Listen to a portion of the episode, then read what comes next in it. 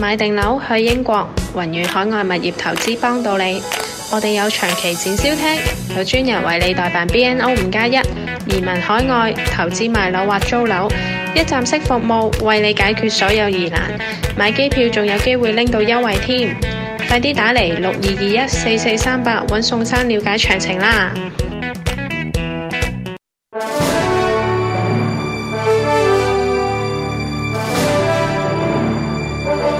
天天天藍主持謝義方、宋景輝、錢建榮、張三。係啦，咁我翻嚟啦。咁頭先我就話咧，誒有個問題要問阿田師傅啊。嗱，因為咧我哋喺比賽裏面，即係對打啦嚇，咁喺打鬥之中，其實我哋好難，即係大家都互相攻，我哋好難即刻收到手喎。哇！好似我哋今次喺奧運比賽裏邊咧，其實咧誒好多時候去打打咗之後咧，係嚟唔切收手喎，咁都攞到分喎，係點計咧？呢樣？啊，其實你話佢你你你你睇到佢，你感覺上佢好似冇收到啫。但係其實你認即係嗰啲即係嗰啲裁判睇到咧，你睇到佢係有收手嘅，即係話佢打落去佢係中咗，但問題係佢回翻下嗰個手咧個動作嘅力量咧係喺度嘅，咁所以佢覺得啊，你係有你你係有你係有你係有控制嘅，嗯你唔係蓄意傷人嘅 咁。嗱，我哋見啦，即係其實喺今次比賽裏面咧，即係見到啦，成日都有 VR 睇嘅喎。咁嗰個裁判咧，又誒，咁下邊嗰嗰班裁判嗯咧，就大家喺度睇重播啊、睇成啊咁樣。但係個 VR 重播咧，其實唔係睇佢做唔做，係睇佢整個動作做出嚟有冇達到嗰個標準，即係話我喺嗰個殘心嘅標準，嗯有冇到留守個嗰、個嗰、個嗰、個狀態，嗯同埋整個形態有冇保持嗰個舞者嗰個風範。係，所以嗱，我哋外行咧就以為佢去喺度睇緊有有冇打中，原來唔係啊唔係㗎唔係㗎原來睇佢收個收手個唔係，下。仲有仲有仲有個態度啊！嗯日本一一空手道咧，佢好好重好重視你嗰個態度。嗯你睇型就知啊，睇卡塔表，即係佢表誒比賽嘅時候咧，你見到每一個表演者咧，個眼神啊，嗰啲叫喊聲啊，好似殺死殺死人咁嘅 啫。咁、嗯就因為佢佢佢好好重視你個舞者嗰個心態點樣，嗯要表達到出嚟。咁啊，嗰度有比分㗎，嗰度唔係話你唔可以嬉皮笑臉，唔可以嘻嘻咁打唔得㗎。嗯，嗱咁同埋咧嗱誒，台灣嘅選手阿文之雲咧，就攞到呢個係誒、呃銅牌嘅。係咁佢喺準決賽即係四強賽嘅時候咧，咁啊對住誒嗰個對手烏克蘭嘅，咁就誒、呃世界排名得。咁啊當時嚟講咧就係四比四平分嘅平手嘅，最嬲一最嬲尾一秒佢踢中咗個對手。 係咁啊就又係睇睇咩啦？結果裁判話啱啱過咗秒，所以嗰腳唔計數。咁跟住嗱，我一樣唔明啊。咁裁判就判對手，即係烏克蘭嗰個攞冠之後，佢話咧，誒佢嗰個誒主動攻擊多。嗯咁呢個係點樣睇嘅？呢、個即係呢個即係睇過嗰個嗰、個、呃、裁判自己本身嗰個心感感覺嘅，即即係係佢覺得喺你喺度佢覺得你呃誒主動攻擊誒採即係你採取進攻嘅形態多，即係有時好好簡單啫嘛。你兩個比賽，就算你打 boxing 打到嚟㗎，嗯你過分防守唔唔唔主動攻擊都扣分㗎，係就咁，因為佢佢咪咁，可能就咁態度咯。哦，即係誒、呃如果喺即係呢一種對打裏面咧，就唔止係話睇佢有冇擊中對方幾次，仲要睇即係譬如如果誒、呃平手嘅時候，就要睇邊個主動出擊多啲但。但換言之，肯定就係咧擊中對手就肯定係扣分啦。即唔係係如果擊中唔扣分，擊中將你嘅力量完全放大啊即落係去。 KO 咗對手就就一肯定嘅，即係你冇你完全冇 control，即係其實目的其實所謂殘心或者咩嗯，所謂串子就係話一個舞者係能夠控制自己嘅，所以其實日本空手道咧好重視你控制嘅。係嗱，咁今次即係誒空手道嘅奧運比賽裏面咧，就係、一個串子。咁如果話江油流之佢哋嘅比賽就唔係咁計，唔唔係咁係啦江油流都係串子串，啊江油流、真司先係東流、啊和道流同埋呢個松道館咧，都係串子嘅，都係叫傳統空手道。嗯大山培達走出嚟咧，走嗰個極真空手道咧，極真佢就係實戰空手道啊啦。極真先係咪啊即係你頭先講嗰個頭先另一個明星叫咩名啊？有個明星嗰個啊歐錦棠歐錦棠，歐錦棠佢佢都係做啲實戰空手道嘅。係係啦咁嗰個佢哋嘅對打咧就唔留手噶啦。佢哋就啊，佢哋就學啊唔，即係其實都唔好話唔留手，即係佢有啲地方都唔打得嘅，譬如關節位都唔打得嘅，嗯因為如果完全力打關節位咧，你打一場比賽打完嘅，即係你覺得好你諗下嗰啲空手道呢啲極真嗰啲咧，一掃啊四支咁樣嘅雷球棒斷晒嗰啲咧嗯，如果掃落個對方嗰、個嗰、個、個菠蘿蓋度咧，咁冇噶啦咁，就所以所以嗰啲都唔得嘅。一場就報廢啊啦！只可以踢落有肌肉嘅部分，係咁啊誒，但係腳可以上頭，即係打頭得，但係拳頭都唔可以打頭嘅。如果極真比賽都有啲似跆拳嘅，都嗯唔俾打頭，咁就腳上頭咯，咁腳踢中頭啦，我話講串字一腳踢中頭，就係都要收腳。都一定要收腳。一唔係總之叫 control 咯。所以我哋譬如以前我哋翻去館練空手道踢腳踢上頭嗰啲咧，係要練三種力嘅，掂到中嘅中晒三種力嘅，即係哦一、二、三下啊咁。啊咁今次就係伊誒沙特阿拉伯個選手，雖然一直領先，咁但係到最撚尾嗰下咧，因為佢就留唔到手，打暈咗對方，所以就直接判佢輸，咁佢冇人心啊嘛，就可就可以有即係喺呢個規律規例裏邊就可以直接判佢其實輸輸㗎啦，咪係啊啊，其實好耐以前咧，阿阿梁小龍師傅咧，當年咧，即係七十年代嗰陣時咧，佢都曾經喺一比賽中本來攞冠軍㗎啦，就佢一錘將對方質低咗， 咁都算輸。我一路以為阿梁小龍係玩國術，原來唔佢打係光頭佬㗎，光頭佬㗎，光係頭啊佬㗎，光頭佬㗎。啊！咁因為你見佢嗰啲拳咦頭咁呢我啲啦咁係，啊啊咁其實我就我我就見到空手道喺奧運嘅比賽咧啊，佢有即係對打啦係，亦都有啲打套路啦係。咁啊，但係跆拳道咧，雖然話正式比賽，但我冇見到跆拳道有有即係通常跆拳道都係對打嘅，係就我冇見到跆拳道有佢即係套路比賽喎。唔係佢個好似好似冇㗎奧運嘛冇套路啊，冇套路，冇套路嘅淨係對打啫嘛哦，，OK 淨係對打啫。啊，定係話係因為奧運唔將呢個誒、所謂套路作為一個唔比賽係？因為你一一個項目裏面咧，唔可以太多安排啊，哦，我明因，為太多安排咧，就變咗你咗落玩大邊人就係啊係冇係啊係錯啊，俾大你玩啊，就好似啲細球類乒乓波啊、羽毛球咧，即係一個國家立晒，即係男女單打、男女誒、雙打，而家仲多個混合打，係啊，而有家團你體取賽呢，個位要哦我明啊要減翻咯，唔好咁多咯。嗯嗯嗱，佢空手類型咧就呢啲啦，佢就會咧誒年年都會改善下嘅。同因為咧頭先我講過四大流派啊嘛，佢每個流派嗰個型都有少少分別嘅。咁為咗統一佢咧，就會出咗一啲咁樣嘅專項啦，然後就將大家嗰個不同嘅地方咧，就大家 c o 埋一齊，嗯，即係喺正誒、一個大型比賽裏邊，就大家都係打個打套啦。啊同一樣嘅套路，即係大家咁啊有時咧，大家都係可能都係打同一套套路個名，但係裏面招式會有別唔同嘅，大家都譬如亞洲賽啊、歐洲賽啊，或者呢個世界誒、嗯世界世界賽，就大家都係用嗰一套標準。冇錯同一樣嘢，每年都唔同。係誒每年都有少少修改。嗯咁同埋一樣得意就係話咧誒。你佢今年今年嘅奧運咧，你發覺咧誒日本嘅空手道咧攞獎係少過外國嘅，係唔知好似攞咗一個一個一個牌啫嘛，好似哦咁咁點解咧？其實咧喺嗰個組手方面咧，外國人打組手嘅方法咧係比日本人咧仲要誒、呃即係進化啲嘅。嗯因為咧日本人咧打組手咧，佢好保持個傳統啊，即係佢誒唔會俾你改善，即係改良太太多。歐洲人冇呢個傳統嘅包袱咧，所以將個組手嘅打法咧，誒、呃、為咗即係叫更加接近嗰個比賽嗰、個誒、呃、優，即係優，即係佢點啊優勢啊即係嗰個就係、誒，即係得分為為在目標目唔係啊標。係啊，反而咧佢佢用誒變咗佢成個係為咗係喺比賽上為咗嗰個誒規例攞分容容易攞分嘅關係嗯，就將個組手嘅打法咧就一路一路改變，變咗好容易得分。嗯，咁反而咧，日本咧好多時咧就話：，哎誒，我哋因為傳統，我哋空手道唔係淨係攞比賽嘅，我哋仲有我哋傳統嘅武術嗰、個哦啊嗰個心態嘅。咁所以咧，佢咧就反而咧就比較比較上係啊冇變化得咁大咯。嗯即係你你睇得好好明顯啊！你你你而家睇翻嚟嘅，你睇日本人打組手嘅方法同歐洲人打組手嘅方法咧，日本人嘅打法比較上係誒局，即係我叫咩啊？即係誒唔得唔得開放，唔得放。嗯嗯但係你外國打組手嘅方法咧係係放好多嘅。嗯啊咁啊咁啊啊教練啊，喺呢、個誒、即係誒、台灣攞到跆拳道嘅牌嘅時候咧，咁今次咧就就攞翻一個零四年嘅啊、金牌得主啊朱木炎。嗯，啊，咁即係攞翻啲片段嚟講就話啊，當年咧跆拳道比賽規矩都係因為朱木炎啊勁嗰頭， 所以咧就大家都就喺度改個規矩啦哦啊，即係為咁佢而改咁樣。係啦，咁啊，教練就話：喂，其實唔係嘅。 咁你我解釋下，即係頭先阿鐵男師傅又解釋，即係講解咗空手道點樣不得分嘅嗰個標準啦。咁跆拳道嘅得分標準同埋個演變有冇有咩唔同咧？係啊，台路粒蚊咧，蚊一蚊一蚊兩蚊三蚊四蚊，嗯咁啊一蚊就係拳頭啊，啊兩蚊就係隻腳劈上去嗯，佢中間兩蚊嗯後腳踢後腳，如果腳劈頭正面正面啫。哦嘅踢三蚊，啊面蚊轉身原踢因。嗯係打頭，即係你話呢旋個哦但係啊嗱，如果咁嘅時候，頭先啊，即係空手道咧就要講全子，跆拳道就冇冇嘅啊，即係打中就打中。要我啊哋快啲，我哋瞓 啊低，即瞓係低。嗰啲朱木炎嗰啲見佢打咧，即係高嚟高去，即係飛嚟飛去打到，嗯咁咧就真係踢踢到踢頭啊，踢咩即即係心口即係誒冇護甲嘅，可能就係肋骨都會斷幾條咁樣啊其。實唔係啊，因為其實咧，而家因為而家跆拳道咧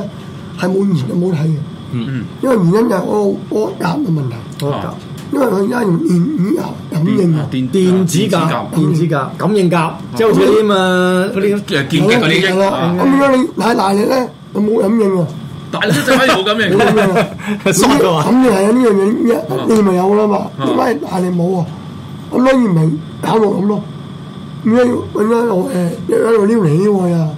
即係大家咧我嗯哦即就係如果大家打到就咁樣撩嚟撩去，以前真係細埋，而家就呢個呢個點一點有分誒啊！係 Ờ. 咯咁樣啊。以前就講力度，而家就變咗速度。而你速動力度咧就其實你而家變咗咧冇冇得即係誒唔係兼得咁有陣嘅。時係你有速度就自然，你想冇力度都唔得噶而嘛。家唔係講力，而家唔係力度唔出道，而係講掂掂到到。係啊，都見到 啦。譬如日誒呃踢沙包，係你一分鐘踢六十次，係你嗰六十下你會你估下會會唔會下下有力啊？會有啲會會會會嗱，啊呢呢啲高人啦，嗯我明㗎即係我我明嘅，即係其實咧，我同軒仔咧喺玩手法嘅時候咧嗯，就嗰啲就叫做正式。當我翻屋企同我老婆玩嘅時候，撩嚟撩去嗰啲咧，就係而家跆拳道嘅比賽啦。得到你啊，係 唔係，但係佢而家有個佢而家用嗰啲呢度夾咧，嗯我因二人好耐啊，冇咁多話路馬，即係冇咁多話誒，即係係即係即係直情用咗用咗科學嚟判斷你有冇打中啦，有冇掂唔就掂到係有冇啦。今次啊就以前就用用誒用嗯人就人人人啊一體啦次今次拳擊啦，就有兩場比賽都係啲誒，即係選手咧就抗議噶。點解我明明撳住對方嚟砌，你反而判我輸咧咁樣啊？咁即係你嗱問題你咁喎，你原因咧，我有蚊咧冇顯現喎，嗯嗯你啊咧計計分啊！你計掂個啊原點計得啦？嗯嗱，嗰個成日都話咧，比賽咧，你蚊用用咩咩嘢蚊都好咧，一定要熒幕顯現。係即刻印出嚟，嗯嗱，其實咁樣講，嗯我嗱，我麥師傅，我覺得嗱，跆拳道嘅比賽咧，而家用咗電子夾啦，其實咧，我覺得咧咁講嘅，如果以前咧個錄影冇咁先進，冇高清，冇放慢鏡，即係咁咁嘅時候咧，用呢啲電子夾咧，我覺得咧係可以免除咗一啲嘅爭拗啊係啊。但係而家其實我個拍得咁清楚，係踢啊完，你，你話我踢，我話我踢到，嗰個裁判話踢唔到。係啊，唔使拗噶，即刻播片有唔同角度睇翻出嚟，清清楚楚。但係做跟住佢話你掂，哦佢話咁啊，佢話你掂到啫哦喎。嗱，咁樣或者我 哋講翻啦，嗱頭先我講朱木炎嘅例子啦，咁啊朱木炎嘅佢零四年嘅時候就未有電子夾噶嗯嘛，咁當時嗰個評分係點樣計咧？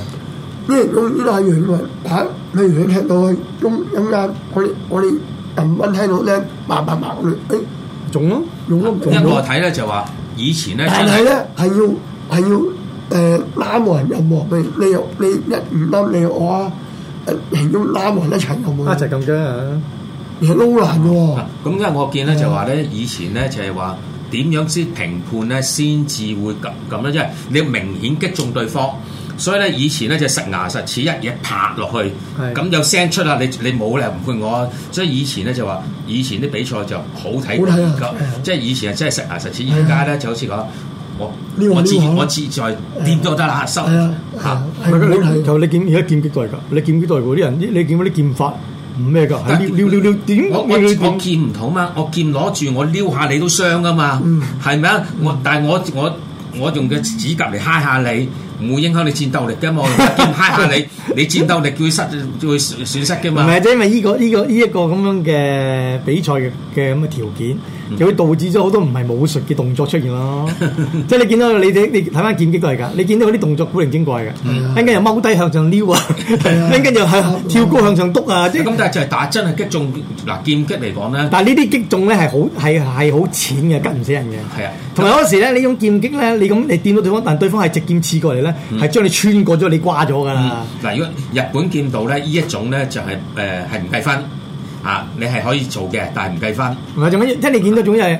掂到，即係話其實你呢，因為因為嗰個嗰個比賽規則係咁樣嘅時候，你產生咗種唔係真係武術上嘅一啲動作，係只係為咗得分嘅啫。咁因為得分動作呢啲得分動作咧，如果係真係去真係去對去對即係去打實際嘅嘅一啲真實嘅比賽嘅時候，即係比武嘅時候啦，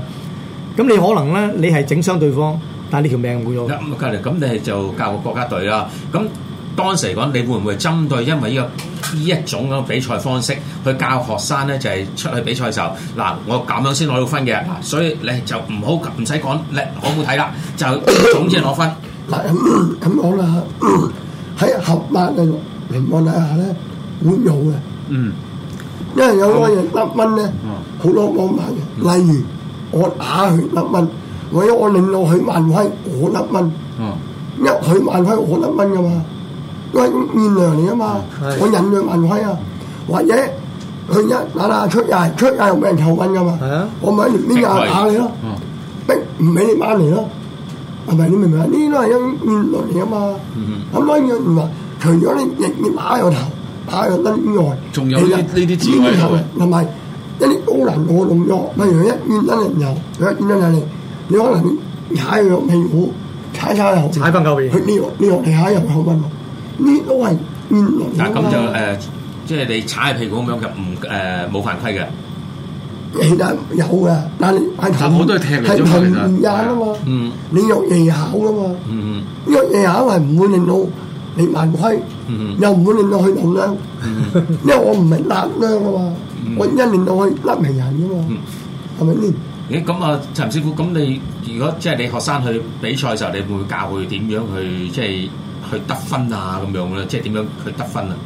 我我我唔我唔教，我好好少帶人去參加呢啲比賽。 咁如果你教學生嘅時候咧，你教學生 唔係我教學生即係即係淨係教佢即係空手道嗰、個嗰、個即係嗰種手法同埋嗰嗰個武術精神，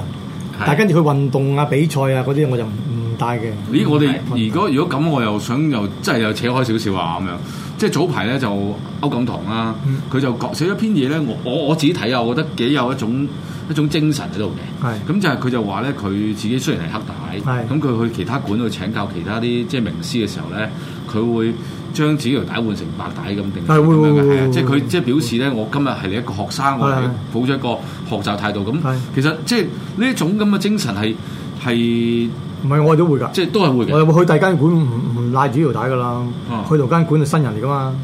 咁哦咪帶白帶咯。但係有時好笑就係你帶白帶，人哋即係要你白帶啊。咁啱你又送緊地喎，係咪先？咁 原來咁咁就賴嘢啦，咁咁樣樣你就係唔留手咁樣嘢咁樣。咁即係。咁跆拳道需唔需要有啲禮呢種禮儀㗎？即係你攞住黑帶就去人哋度就就攞翻 嘅。咁喺如果咁嘅時候，即係呢一種啦嗱誒，我哋國術界咧就以前有所謂踢館啊，咁係嗯以前有啲咁嘅有咁嘅陋習，可以講係陋習啦唔。係流炸呢啲都其實都啱嘅。即係以前冇話啲公開比賽，所以唔係唔係比賽少，同埋同埋嗰陣啲師傅都唔好話你係踢館啦，啲師傅都主張你出去街度打，我哋叫打生裝嘅，即係唔好喺屋企 打，唔好成日喺館度打啲死唔裝係其實，你出去打啲生裝，粗魯啲，粗魯啲嚟講咧，就出去揼人。係咪出去訓 練你接受訓練，啊即係咧外外即外。係出去打誒誒街交。咁啊，即係我曾經有個有個，嗯我哋唔係教你嘅，我哋我我記得練習我記得曾經有個有個前輩咧，就有嘢同我傾偈，係即係即係啲啲即係高高一兩輩嗰啲人嚟㗎係咁樣。咁我突然間又冇一日問我㗎，咦你學嘢咁耐，咁出去打過人啊咁樣。我點答咧？呢啲即係即係陷阱嚟㗎嘛！你答有嘅我鬧你，你答冇嘅鬧你咁樣。唔係嘅，師傅叫你出去打㗎。跟住我話有打下嘅咁樣，跟住佢話，跟住佢話打多啲啊，一唔妥 中佢，即係嗰啲啊唔係，啦。跟住有時有啲師傅都會帶你去同一啲相熟嘅館度，大家互相切磋㗎。係呢啲切磋啫，嚇咁叫但切係啊磋。，但係都係踢館嚟㗎 啦即係只不過有徒弟出手不過兩個師傅比較老友啲，又唔介唔介懷唔係咁嗱，即係咁啫。嘅。我哋以前後生嗰時咧，都會喺啲公園度咧，有其他唔同門派嘅朋友咧，係咁一齊喺度玩下手嘅，咁即係一定會一定會係啦，咁啊，即係大家會玩嘅。跟住嗰啲又唔算話踢唔踢館，咁個個唔玩下係㗎，你嗰陣玩下嗰陣咁即係而家真係少啲啦。而家而家你喺公園度打過嗯緊，因為白都係打太極多。 同埋咁但係嗰陣時當好多有詠春、有蔡李法、有啊洪拳都有嘅。同埋咧，有以前所謂踢館，即係間館裏面有人上嚟殺到嚟踢館咧，有好多種原因同因素嘅。有啲係拜師前要啊 test 實個老師入得係啊先。呢個呢呢呢個一來啦，而係另一種咧，其實咧就可能同。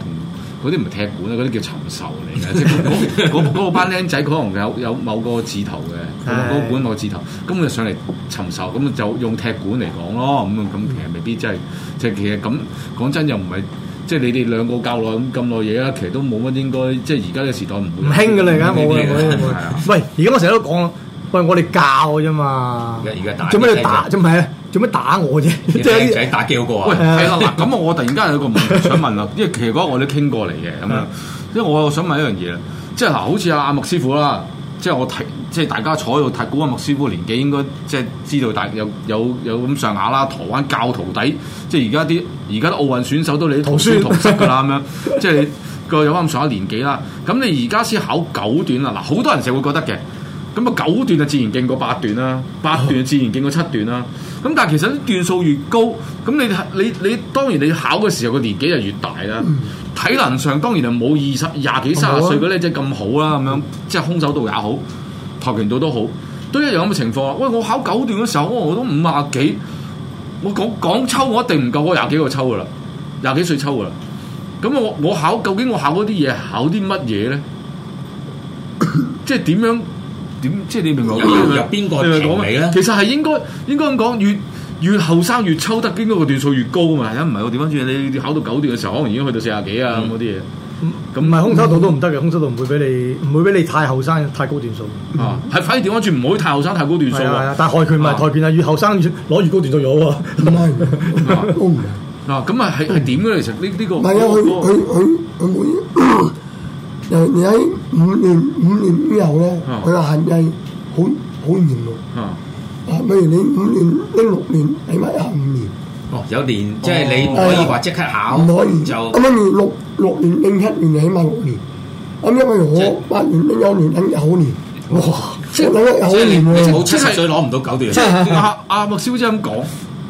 並唔係話講你抽唔抽得攞個段數，唔係啊係你喺嗰、個喺你譬如話誒攞咗嗰個段數，到想去另一 part 嘅時候，你係喺嗰個其實可能你要做教練或者啲奉獻一啲嘢喺嗰個裏面係啊係，啊先攞個嗰個級數係一種其實你好簡單嚟嘅。佢每一個年位，佢呢第一個論文。啊喺誒每個論文嗰陣寫你嘅經歷，啊譬如你考五年，有咩題目你啊內到以後有咩睇法？你你啊，啊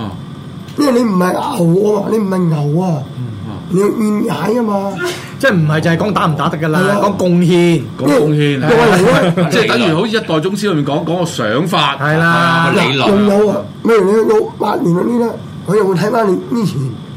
你除你除咗用碗碗樣之外，你仲有冇喺呢個圈裏面做其他嘢？例如我哋有做裁判，啊我哋有帶我運會隊，啊我哋我醫力人下台佢哋你啦，你有咩醫力？有咩英力？有冇咩大量經驗？用過啲乜嘢？你就係，哦喂，我唔係誒唔想操啊！你唔想操，咁你咧有冇用啊？你你影我唔嗌都有，即係去到五五段之後咧，其實咧就唔係講你嘅誒，即係抽唔抽得啦係啦，就係講你啊即係已經係講即係仲有啊講講你哋講啊貢獻與想法啦係啦，我哋越後面咧，我落我落圈咧就越難打，啊！好難打啊！即係後邊啲拳隊啲好啊拳隊係嘛要打你套套。我哋有我哋有圈落，我我全路又係五年以前就要用快，因為唔清；五年以後要穩啊，啊穩嘅係咩啊？穩定定啊，啊因為考你嘅平衡力。啊協調令，中間嘅動作有快有慢，啊！空中拉起要你都秒出去，你練啦。嗯但係我明啊而家你仲要空中嘅話，咁其實你到去到九段，其實嗰個年紀咁上下，因為佢唔係好樣，因為你個動作要慢啊，嗯佢要你慢咪一踢拉起，人哋拍翻嚟啊，你要慢慢慢慢使練出去你咪練咯。喂，如果你冇咁嘅料，咁你考咩？誒咁阿師傅阿鐵男師傅咁，其實呢個同你空手個型嘅考嗰個係誒比賽係咪就簽似啊？一樣嘅啫，一樣。一即係一樣，唔係，同埋提如果你考到咁高段數咧，其實佢咁高，唔講你唔講型啊，唔講組手噶啦，係講你對整個空手道你有咩貢獻啊即？係即係兩嘢一但係啊樣我嘅。啦哋我哋考嗰個咧，我明啊，我好簡單嘅，有十分鐘唔夠落嚟啊，打兩套圈，一下都唔可以錯。啊一下都唔錯啦，嗯我坐咗落嚟啊，冇，車又冇啊，唔係講落哼，咁幾時可以再考咧？如果冇咗，我冇因為啊，由你啊，我冇啊，出年又嚟過，唔理，即時兩個月啦，有兩個咧，你你咪冇咯， 但係好昂貴啊嘛樓啊，哦，同埋好冇面啊嘛，啊日日考落，明日考落，係咪即係我反而即係有一次咧，就係好似即係王家衞嗰套電影咧，梁朝偉對呢個誒公家嗰個叫咩嘅公老爺咧公係，嗰嗰嗰一幕啊，即係佢嗰其實佢兩個真係冇乜點抽過啊，拿住塊餅咧玩一輪咁樣啊你見到世界嘛？係啊即係你見到咩咩咩咩又又大同又世界又共王嗰啲嘢啊啦，咁樣即係係係即係有啲似係玩呢個想法喎。咁啊頭頭頭先我因為頭先講你即係講緊嗰個空手道同埋跆拳道比賽嘅時候咧，我突然間諗起就係呢個呢個誒一代宗師即係梁朝偉嗰套咧。係就裏面有一段説話嘅話，即係功夫就冇乜嘢嘅啫，即係唔好話幾深奧咁樣，一橫一直啊咁樣，錯咗就瞓低咯咁樣。哦呢個係嗱開頭企開頭嗱企喺度嘅先有資格講嘢咁樣啊。咁啊，咁佢仲話你話啱唔啱咧咁樣？啊咁其實如果喺而家嘅誒奧運嘅比賽嚟講，即係空手道嘅比賽嚟講咧，其實係唔啱嘅唔啱喎。啊而家係瞓喺度嗰個咧係攞獎㗎咁即樣。係但係而家好多時候咧，我哋又話咩咩實戰誒嗰啲咩咩格鬥啊啲啊，咁其實我發覺即係見到啦，嗱跆拳有去上去玩，誒、空手道上去玩，嗱反而佢哋我見到佢哋上咧，仲有自己睇到啊，依、個係學跆拳道嘅底，空手道底。嗱我哋睇下香港啲擂台賽啦，有好多國術上國術名派上去玩，即係完全你睇唔到佢咩自由搏擊咩名派嘅喎咯。，自由搏擊。係啊，變咗自由搏擊搏擊啦！你一個跆拳道嘅上去打，你見到佢嗰個格嗰、個架勢，或者跆拳道上去，你係見到架嗰、個格式喺哦度唔係，因因因為有一樣嘢咧，就係練中國武術嗰班咧，誒，佢哋好多時咧，佢練功夫、練套路還練套路，上擂台係練練練練另一另另一套嘢嘅。嗯係啊即係變咗咧，佢上到擂台咧，佢變咗嗯佢上佢上身咧，有時係蔡李佛啦、西洋拳啊啦咁樣嘅，下身有啲誒搏誒嗰啲咪泰拳其實招啊其實 我覺得佢，我淨係咁樣講啊，即係咧喺唔同門派咧，你練唔同嘅套 路。係咁但係去到咧，你上擂台嘅時候咧，不管你哪個門派都係練過同一套嘢，你就係嗰種東西，就係打打打擂台嘅東西。啊！咪你對你自己嗰套你個家數嘅信心有幾多啦？嗯，嗱，我就睇過一個咧，一個日本唔係一個泰國嘅老人家，四廿零歲啦已經。咁就有人話佢打嗰啲咁嘅串子空手道咧，係啊唔可以上擂台嘅。咁呢、個呢、個都係師傅級啦，梗係啊。咁佢話唔係，我呢個係可以上擂台㗎。咁咧，佢話唔係喎，你要好似串子咁打喎。即係你嘅打打奧運嘅女，咪咁樣咁咁樣咁側身咁咁噶嘛，即係唔係好似你咁樣噶嘛，係咁樣噶嘛，咁樣 feel 噶嘛。佢係咁樣打喎、嗰邊係泰拳嚟嘅喎，你咁樣打我得唔得㗎？咁嗰四廿零歲嘅嗰個師傅已經，佢係泰國人嚟嘅。咁啊上去，佢就用呢種方法打，佢真係真係用呢個方法打，打贏咗泰拳喎。咁啊就係佢你咪對你自己一個家數嘅信心咯嘅喎。嗱。，譬如嗱，我哋知啦，阿、曾館主咁佢呢幾年咧都辦呢個擂台賽，都辦咗五六年嘅啦，係即係一個叫誒、呃自由搏擊協會啊。係咯咪咁就其係實咯如果你哋會唔會鼓勵你哋嘅徒弟去參加呢啲擂台賽，同其他門派去比賽？我哋唔會鼓勵㗎啦。即係除非我哋本身，除非你即係除非你嗰個賽事能夠帶，即係其實係講嗰個嗰個經濟效益嘅啫。嗯我拱個徒弟去打，咁如果徒弟打到傷咗，咁咁邊個賠先？咁唔會唔通我賠咩？梗係我唔會賠噶啦，係咪先？咁靚仔自己賠，即係好似嗰個打羽毛球切刀三二一出一樣 啫嘛，係咪先？咁所以變咗你係唔會鼓勵佢參賽咯啊，咁因為個錢唔多嘛。咪嗰個佢哋都冇獎金㗎啦，嗰啲唔係就係冇咗，更加啊唔打啊咁但係啦。即係純粹呢個係，但但係我見到好 多即係其實都有一空手道館啦，都有派人去參加咁啊，跆拳道咁，好似佢哋冇啊。咁啊誒，咁其實你鼓唔鼓勵呢啲咁嘅擂台賽，即係話誒唔同門派或者譬如空手道啊、國術啊，咁大家上去做呢啲咁嘅嘅誒，即係較量咧。切磋，嗯如果佢佢本身係想要嘅，咁我都唔反對嘅。嗯嗱，我一路我都唔會好鼓勵，嗯，係因為咧，我覺得學武咧，永遠一樣嘢真係咩啊？撈唔起嘢，撈唔起嘅真係啊，嗯嗯修練自己啦。撈唔起真係。嗯同埋誒喺我即係道德觀念上咧，一係做好啲咯。嗯，嗱，因為喺而家好多即係喺國術界嚟講，俾人詬病咯，成日就講你嗰套嘢得，但係點解你唔上去打完全都冇唔係嗰回事，唔得唔砌得嘅，即係成日俾人詬病，你真係得個得個講唔係理有論，有有一個問題就係、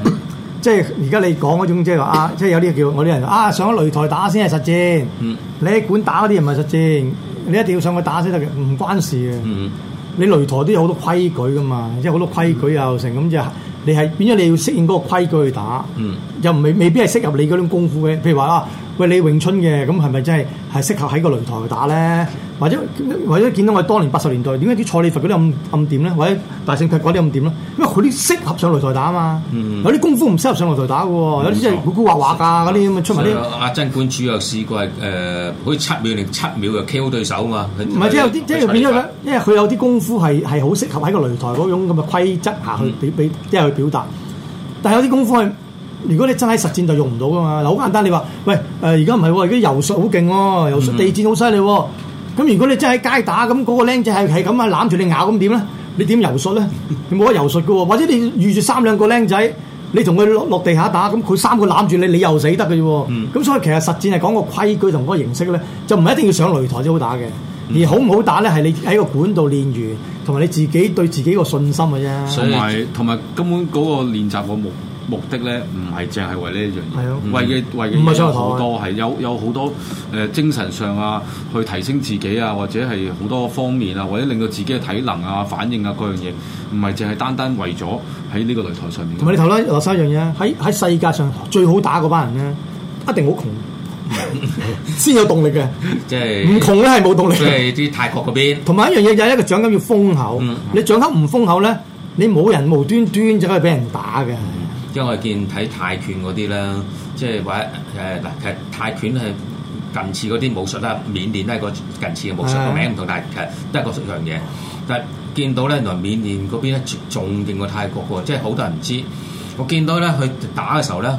一腳打中個頭，劈一腳踢中頭，佢同你繼續，佢若無其事同你繼續打過。咪有好多泰拳好多係咁嘅，好簡單啊好多係咁嘅，因為窮咯。嗯，同埋因為係啊第一因為窮啦，第二因為佢佢個頭佢佢個腦已經受慣咗個衝擊啊，嗯又係一樣嘢啦，唔等於佢叻，因為咧佢冇話唔傷，佢傷咗噶啦。問題咧，佢個佢嗰個忍受力高啫，但係過即係落咗台或者誒一一啲年一年日年月過咗之後咧，可能啲病就出嚟噶啦。所以最好咧都好似空手道嘅串子或者係跆拳道要戴護甲。唔係嘅練空手道咧，我識好多師傅啦。佢哋唔係，佢哋已經唔係將空手道當係一種一種誒武術或者運動，而係一種人生嘅一種一種哲學嚟因嘅。為你串子你可以收，你係控制你控制到，即係表示你可以去埋嘅。係啊，其實咁咪就就係但係好多人就話認為誒誒，你淨係留手就遠都出唔到手嘛，呢啲係傻嘅啫。 係啊，你可以仲有咁，仲有餘力收翻咁遠，係啊係啊肯定嘅你去可以去晒啦。咁你就好似跆拳咁啊，咁我哋就帶埋大把帶帶住佢夾會打咯，帶住夾會打。係啊。誒咁啊，我哋今集嘅時間又〜過晒事係啦，啊講到開心啊！即係多謝兩位，即係我哋啲武林高手， 冇林高晒喺度。係就阿龍毅啦，阿我我龍毅。半主持啊啦， 高手唔係，高手唔係。阿阿謝公唔係講得啱嘅，係啊我哋咧得個講字嘅啫，我就類似啦啊，即係小李飛刀裏面嗰個其實錯咗啦江湖八卦山講得啱嘅啫。個咧段數越高，講夫功夫越叻㗎。 好 OK，我哋下下集一集下集再見好，拜拜。啊拜拜。